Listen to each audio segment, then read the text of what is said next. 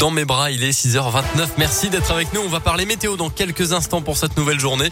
Et puis d'abord, on accueille Colin Code pour euh, votre scoop info, le tour de l'actu local ici dans l'Ain et la Saône-et-Loire. Bonjour Colin. Bonjour Mickaël, bonjour à tous. Et à la une ce matin, cet accident qui aurait pu virer au drame hier après-midi à Saint-Sorlin en Bugey. Un conducteur a perdu le contrôle de son véhicule sur une départementale.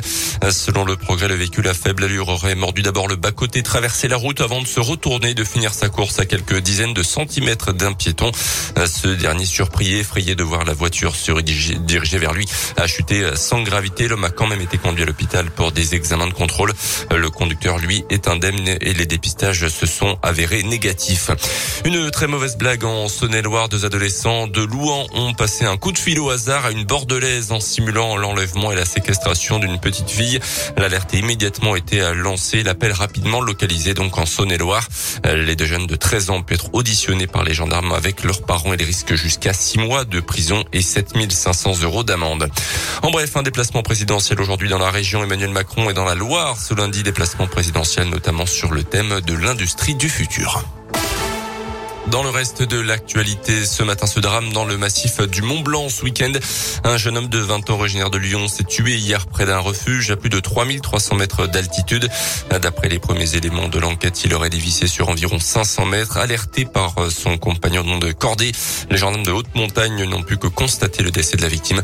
Son ami, lui, a été évacué indemne mais en état de choc.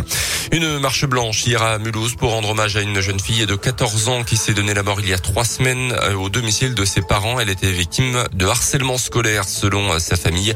Euh, ses parents ont annoncé leur intention de porter plainte contre X et contre le collège où était scolarisée la jeune adolescente. Les sports avec d'abord du rugby et l'USBPA qui remporte le duel des promus au bout du suspense et devant plus de 5000 spectateurs.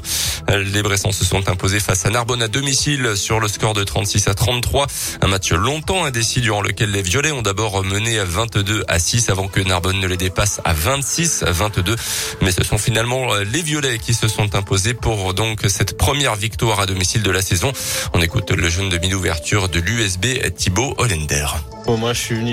Faire un petit challenge. Et au final, ben, ça me sourit, j'en profite, je suis sur une bonne vague. J'essaye d'apporter tout ce que je peux à l'équipe. J'essaye de, faire le maximum et, c'est en travaillant qu'on y arrive et, c'est le collectif qui primera aussi. Les, entraîneurs, ils, me font confiance, ça me fait plaisir et j'espère que petit à petit, on va y arriver parce qu'on a, on a vraiment le potentiel pour. Ben, la Pro D2, on a le niveau, on a largement le niveau. On avait ce petit frein en début de saison, puis là, on, on y arrive petit à petit.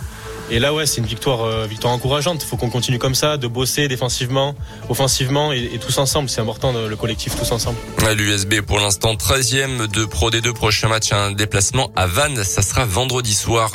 En Ligue 1 de foot, match nul 0-0 entre Marseille et Paris hier soir. Nice a renversé Lyon 3 buts à 2 dans les dernières minutes du match, un peu plus tôt dans l'après-midi.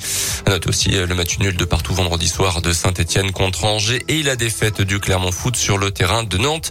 Du côté du FBBP, en revanche, tout va bien. Encore une victoire, cette fois-ci à Laval vendredi soir.